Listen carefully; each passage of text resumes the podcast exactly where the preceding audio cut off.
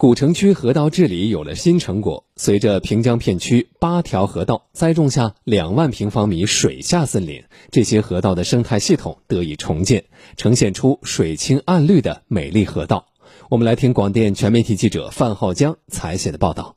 因为这个河道呢，之前是丧失了这个河道的水体的自净功能，因为受到污染了嘛，我们是恢复整个河道的一个水生态系统。在麒麟河，波光粼粼的水下绿意盎然，河底种植的矮生耐寒苦草已经生长到三十到四十厘米，看上去就像一棵树，四季常青。以复制根茎的方式迅速成长，以一平方米两百株密布河底，可以有效防止底泥悬浮，进而防止底泥中氮磷的释放。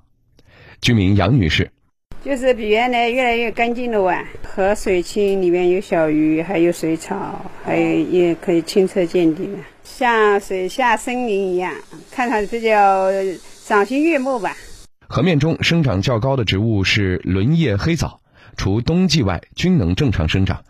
为保证水下景观和河底阳光充足，伸出水面的轮叶黑藻需要定期修剪到水下三十厘米处。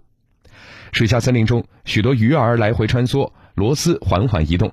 看不见的还有水体中投放的几十多种微生物，以及消化细菌、反消化细菌及光合细菌为主。平江历史片区生态净水项目水生态施工负责人徐天伟：生产者主要是水草，它负责吸收水体里边的这个氮磷这个富营养的物质，然后进行生长，对吧？然后呢，我们这个鱼虾螺贝是这个消费者。然后呢，微生物呢是分解者，就形成一个整个的一个三者的一个循环，就形成一个完整的一个生态系统。据介绍，苏州市城市中心区清水工程平江历史片区生态净水项目，服务于平江历史片区两点四八平方公里，涵盖十二条河道。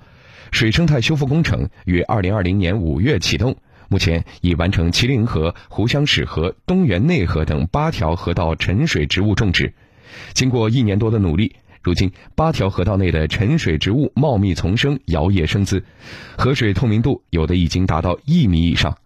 现场施工负责人徐天伟表示：“后续呢，我们会这个安装一些景观喷泉，然后它有两个目的，一个呢是进行这个水体里面的那个溶解氧的增加，因为它的喷泉嘛，呃，跟这个水里喷出来跟空气融合，然后增加里面溶解氧。第二个呢是提高一个呃景观提升的一个作用。